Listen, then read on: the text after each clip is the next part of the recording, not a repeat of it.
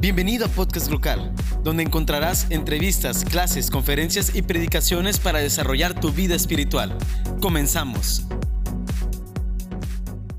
Hola, ¿qué tal familia Local? Me presento, mi nombre es Armando Acosta y es un placer para mí estar nuevamente el día de hoy, continuando con la serie Primera de Pedro, Esperanza Viva. Una de las cosas más hermosas de la Biblia es que no idealiza a ningún personaje mostrándonos solamente las cosas buenas y escondiendo lo malo de las personas, como lo hacen muchísimos escritos a lo largo de la historia. Vamos a continuar hablando acerca de la primera de Pedro y de este personaje tan maravilloso. Es una de las personas que yo más admiro. Es un hombre apasionado, con fallas de carácter, pero sujeto a la voluntad de Dios y siendo transformado a lo largo de su vida. De hecho, nunca en la historia antigua se dudó acerca de la autoría de esta carta por parte de Pedro. Vemos en los escritos de Irineo, de Clemente, de Policarpo, hablar acerca de él y nunca poner en tela de juicio que haya sido Pedro quien escribió esta carta. Sin embargo, en los últimos años, eruditos se han levantado poniendo en tela de juicio que haya sido Pedro quien escribió esta carta. Y su argumento es que tiene un excelente estilo literario en griego y que hace un uso de un sofisticado vocabulario. Estas personas se apoyan en lo que ciertos judíos dijeron acerca de Pedro, eh, lo podemos ver en Hechos 4, donde hablan y dicen que es una persona del vulgo y sin letras. Y en el pensamiento de estas personas dicen, como una persona del vulgo y sin letras pudo haber escrito una carta tan bellamente redactada. De hecho, la Biblia nos presenta a Pedro como un personaje sumamente colorido, lleno de pasión, pero también con muchos defectos de carácter. Pedro es el único del que se habla con este nombre en el Nuevo Testamento. No existe otro Pedro mencionado eh, en ninguna de las cartas del Nuevo Testamento. Simón Pedro, principal entre los doce, a quien Jesucristo le entregó las llaves del reino, pero el mismo Pedro que negó a Jesucristo tres veces. Vemos al Pedro real, que aún después de haber sido bautizado por el Espíritu Santo, mostró fallas de carácter, como todos nosotros los seres humanos que vivimos en este tiempo y en esta vida. De hecho, podemos ver en Gálatas 2, 11 al 14, cuando Pablo se encontró con Pedro en Antioquía y tuvo que confrontarlo tuvo que llamarle la atención, de hecho, delante de todos, dice esta palabra. Porque Pedro, cuando estaba solo, estaba conviviendo con los gentiles sin ningún problema, pero cuando llegaron los judíos, se retrajo, se apartó de ellos y tenía temor de lo que los judíos pudieran decir de él. Pablo le dice, si tú siendo judío vives como los gentiles y no como judío, ¿por qué obligas a los gentiles a judaizar? Vemos aquí un conflicto debido al comportamiento de Pedro que era variante cuando estaba con los gentiles y cuando se encontraba en medio de los judíos. Pero también podemos encontrar en la palabra de Dios cómo después de cierto tiempo fue restaurada la relación entre Pedro y entre Pablo. Y podemos ver en segunda de Pedro 3:15 cómo Pablo es alabado por Pedro y de hecho le llama nuestro amado hermano Pablo. No solamente su relación personal fue restaurada en el tiempo, sino también en el aspecto teológico. Vemos en Hechos 15:10, después de haber habido una gran dificultad en el concilio de Jerusalén, cuando se estaban sentando las bases de lo que iba a ser nuestra doctrina, que había una discusión nuevamente entre los judaizantes que querían eh, imponer cargas legales a los cristianos, que Pedro se levanta y les dice, ahora pues, ¿por qué tentáis a Dios poniendo sobre la cerviz de los discípulos un yugo que ni nuestros padres ni nosotros hemos podido llevar? Antes creemos que por la gracia del Señor Jesús seremos salvos de igual modo que ellos. Vemos entonces cómo Pedro comprendió que la gracia de Dios no depende de nosotros, no depende de nadie, de nada, más que del sacrificio que Jesús hizo por nosotros en la cruz. Y de esto habla precisamente la primera carta de Pedro, la cual vamos a empezar a estudiar a detalle. Después del saludo inicial, en los versículos 3 al 12, podemos ver una extensa oración en griego que tiene como principal tema el alabar a Dios por nuestra salvación. Primera de Pedro 3, perdón, 1 del 3 al 4 dice, bendito el Dios y Padre de nuestro Señor Jesucristo, que según su grande misericordia nos hizo renacer para una esperanza viva, por la resurrección de Jesucristo de los muertos, para una herencia incorruptible, incontaminada e inmarcesible, reservada en los cielos para vosotros. La contemplación de la gracia de Dios sobre cada uno de nosotros hizo que Pedro alabara a Dios, que agradeciera, porque Él es el autor de nuestra salvación y la fuente de toda nuestra esperanza. Cuando Pedro dice, según su grande misericordia, se refiere al favor inmerecido de Dios hacia todos los pecadores, que estábamos en una condición irremediable. No teníamos manera de acceder a Dios si no hubiera sido por el gran sacrificio de Jesucristo para nosotros. Esta esperanza viva está basada en Cristo, en un Cristo que a su vez es Cristo vivo y resucitado. Las personas que creen en Mahoma no pueden tener una esperanza viva ya que Mahoma está muerto. Las personas que creen en Buda no pueden tener una esperanza viva porque Buda está muerto. Pero nosotros los que creemos en Jesucristo tenemos una esperanza viva porque Jesucristo es el primogénito de la resurrección. Jesucristo murió, resucitó para no morir jamás. Esa es la promesa que nosotros tenemos reservada. Esta esperanza viva consiste en una herencia futura. La esperanza de nosotros los cristianos no puede ser destruida por, fuerzas hostiles, no puede ser destruida por una pandemia. No puede echarse a perder como una fruta que se pasa de madurez, ni perderá color nunca. Esta esperanza no se marchita, porque no es temporal, no es perecedera. Aquí el foco primario de Pedro es la certeza de nuestra esperanza futura en una herencia eterna que puede inspirarnos a resistir y hasta alegrarnos en cualquier sufrimiento que esta vida pueda poner en nuestro camino. A continuación, en el versículo dice, en el versículo 5 dice, que sois guardados por el poder de Dios mediante la fe para alcanzar la salvación que está preparada para ser manifestada en el tiempo postrero. No solamente nuestra herencia está guardada, nosotros los herederos estamos guardados en el poder de Dios. Puede haber enfermedad, puede haber una peste destructora que está alrededor de nosotros, pero tanto nuestra herencia está guardada como nosotros estamos guardados en Cristo Jesús. Cuando utiliza la palabra aquí, guardado, en el griego está utilizando un término militar que se refiere a una fortificación. Imagínense ustedes, nosotros estamos guardados por el poder de Dios como en una fortaleza, apartados de todo, de todo riesgo, de todo peligro. En el versículo 6 dice, en lo cual vosotros os alegráis, aunque ahora, por un poco de tiempo, si es necesario, tengáis que ser afligidos en diversas pruebas. A continuación, Pedro nos anima a poner nuestro conocimiento en práctica las tremendas verdades teológicas que nos está enseñando Pedro tienen que pasar a ser vividas. Y cuando, cuando este conocimiento pasa a ser vivo, el resultado es la alegría.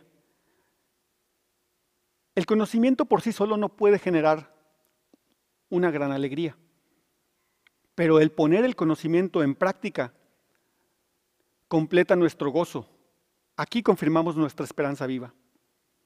Dios es soberano sobre las pruebas, pero estas tienen el propósito de fortalecer nuestra fe, de fortalecer nuestro compromiso de los que somos probados. Nunca nunca una prueba de Dios tiene como propósito nuestra destrucción. El propósito de estas pruebas terrenales es seleccionar lo que es genuino de nuestra fe. ¿Cuántas veces nos hemos dado cuenta en lo personal? ¿Cuántas veces me he dado cuenta?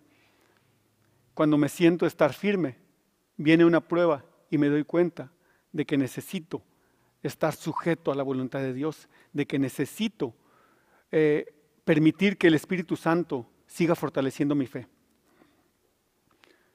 En los versículos 7 al 9 dice, para que sea sometida a prueba vuestra fe, mucho más preciosa que el oro, el cual, aunque perecedero, se prueba con fuego, sea hallada en alabanza, gloria y honra cuando sea manifestado Jesucristo, a quien amáis sin haberle visto, en quien creyendo, aunque ahora no lo veáis, os alegráis con gozo inefable y glorioso, obteniendo el fin de vuestra fe, que es la salvación de vuestras almas. A continuación, en los versículos 7 al 9, leemos, para que sea sometida a prueba vuestra fe, mucho más preciosa que el oro, el cual, aunque perecedero, se prueba con fuego, sea hallada en alabanza, gloria y honra, cuando sea manifestado Jesucristo, a quien amáis sin haberle visto, en quien creyendo, aunque ahora no lo veáis, os alegráis con gozo inefable y glorioso, obteniendo el fin de vuestra fe, que es la salvación de vuestras almas. Las pruebas que en el caso de estos cristianos a los que Pedro escribe la carta representaba persecución tenía dos resultados. El primero, refinan o purifican la fe, así como el fuego se utiliza para remover las impurezas. Hace varios años, cuando estudiaba en la universidad, tomé una materia que me encantó, se llamaba Tecnología de los Materiales. En este caso era aluminio, no oro, pero nosotros echamos piezas de aluminio en el horno, en el crisol, que venía contaminado con diversos materiales. Encendimos el fuego y después de cierto tiempo, de hecho alcanzó temperatura de 660 grados, si mal no recuerdo, después de cierto tiempo empezó a flotar una materia fea, oscura, arriba del, aluminio, es la escoria. No hay manera de separar la escoria del metal si no es a través del fuego. Después de pasar por todo ese proceso de calentamiento, la escoria es fácilmente removida de la superficie y queda el metal purificado. Pedro conocía el proceso de purificación del metal, en este caso el oro, y sabía que solamente a través del fuego era posible separar lo valioso de lo, de lo, inmundo, de lo malo. Entonces, las pruebas purifican la fe de nosotros, pero también nos muestran la realidad de la fe. El estar sometidos a tensiones, a dificultades, nos ayudan a fortalecer nuestra fe. Nos permiten que se despliegue nuestra realidad. La palabra que se traduce aquí como prueba tiene el sentido de probar para aprobar, no probar para destruir. Una prueba que viene de Dios siempre va a buscar que nuestra fe salga fortalecida. Además de comparar aquí la fe con el oro, Pedro contrastó la fe purificada con el oro puro. Una fe bien cimentada en Jesucristo es muchísimo más valiosa que el oro puro, que el oro refinado. A continuación, Pedro nos recuerda que Dios nos regaló la salvación a través de la obra de su Hijo, nuestro Señor Jesucristo. Los creyentes podemos regocijarnos debido a que estamos obteniendo lo que se nos prometió, la salvación que es el fin o la culminación de nuestra fe. Para los que amamos a Jesucristo, para los que creemos en Él, nuestra salvación pasada, uno, dos, tres. Para los que amamos y creemos en Jesucristo, la salvación es pasada. Lo podemos ver en el versículo 3, donde dice, nos hizo renacer, pero también es presente. Lo vemos en el versículo 5, donde dice, sois guardados por el poder de Dios. Y futura también, como vemos en este mismo versículo 5, donde dice, para ser manifestada en el tiempo postrero. Podemos ver que la salvación de Dios abarca nuestro pasado, abarca nuestro presente y abarca nuestro futuro. En los versículos 10 al 12 leemos, los profetas que profetizaron de la gracia destinada a vosotros inquirieron y diligentemente indagaron acerca de esta salvación, escudriñando qué persona y qué tiempo indicaba el Espíritu de Cristo que estaba en ellos, el cual anunciaba de antemano los sufrimientos de Cristo y las glorias que vendrían tras de ellos. A estos se les reveló que no para sí mismos, sino para nosotros, administraban las cosas que ahora os son anunciadas, por lo que os han predicado el Evangelio. A continuación, en los versículos 10 al 12 leemos, los profetas que profetizaron de la gracia destinada a vosotros, inquirieron y diligentemente indagaron acerca de esta salvación, escudriñando qué persona y qué tiempo indicaba el Espíritu de Cristo que estaba en ellos, el cual anunciaba de antemano los sufrimientos de Cristo y las glorias que vendrían detrás de ellos. A estos se les reveló que no para sí mismos, sino para nosotros, administraban las cosas que ahora os son anunciadas por los que os han predicado el Evangelio por el Espíritu Santo enviado del cielo, cosas en las cuales anhelan mirar los ángeles. La esperanza viva de nuestro nacimiento no está fundamentada solamente en la herencia futura y en la experiencia presente, sino también en lo que podemos aprender, en lo que podemos leer a través de la palabra escrita de Dios. En sus escritos, inspirados por el Espíritu Santo, estos profetas inquirieron diligentemente acerca de esta salvación. Ellos en su tiempo anhelaban participar de ella y del período de gracia venidero. Examinaron con cuidado cómo el glorioso Mesías estaría involucrado en este sufrimiento, aunque no entendían completamente lo que el Espíritu Santo les había dirigido a escribir. Entendieron, esto sí, que no estaban escribiendo para ellos mismos, sino para los que vendrían más adelante. Ese tú y yo que podemos tener acceso a todo, a toda la historia de la palabra de Dios, porque la tenemos completa. Ellos no tenían una Biblia completa. De hecho, en ese momento se estaba desarrollando el conocimiento, la palabra escrita de Dios. Los mismos ángeles se maravillaban acerca de esta salvación que los creyentes recibiríamos por medio de la gracia destinada a nosotros, los de la era de la gracia. Nuevamente te invito a reflexionar en la palabra de Dios. Puedes estar pasando un tiempo difícil. El mundo sigue confinado en muchos lugares. Hay hambre, hay enfermedad, hay pérdida de trabajos. Pero nuestra esperanza no está fundamentada en lo que tenemos, ni siquiera en lo que somos. Nuestra esperanza está fundamentada en un Cristo vivo, en un Cristo que nos conoce aún mejor que a nosotros mismos, en un Cristo que conoce nuestras necesidades, nuestros temores, nuestros problemas, y que nos dice, confía en mí, porque yo tengo cuidado de ti. Dios les bendiga y nos vemos la próxima semana para continuar con el estudio de la primera carta de Pedro.